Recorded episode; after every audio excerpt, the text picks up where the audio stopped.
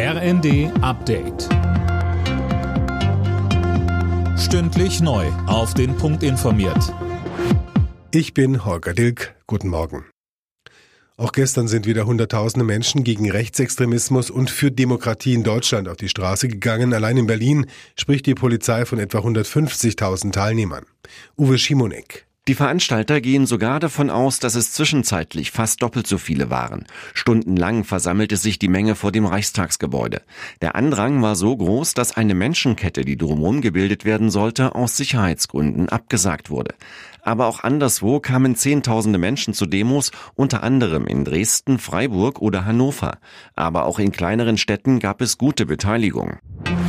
Gut 5000 Geschäfte könnten noch in diesem Jahr für immer schließen. Davor warnt der Handelsverband Deutschland. Die Corona-Jahre hätten den Niedergang dramatisch beschleunigt, sagte HDE-Präsident Alexander von Preen zu Bild.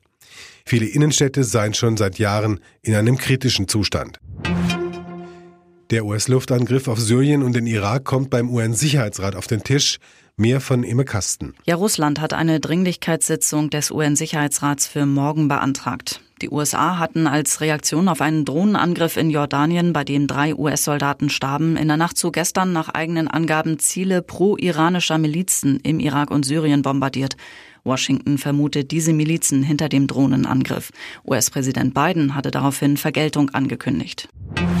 In Los Angeles wird am Abend der wichtigste Musikpreis der Welt verliehen. Die 66. Grammy-Verleihung steht an. Taylor Swift könnte unter anderem ihren vierten Grammy fürs beste Album abräumen. Das haben bisher nur wenige Musikgrößen wie Paul Simon, Frank Sinatra und Stevie Wonder geschafft.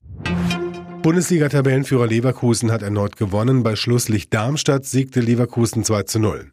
Verfolger Bayern München gewann 3 zu 1 gegen Mönchengladbach. Außerdem spielten Freiburg Stuttgart 1 zu 3, Mainz Bremen 0 zu 1, Bochum Augsburg 1 zu 1 und Köln Frankfurt 2 zu 0. Alle Nachrichten auf rnd.de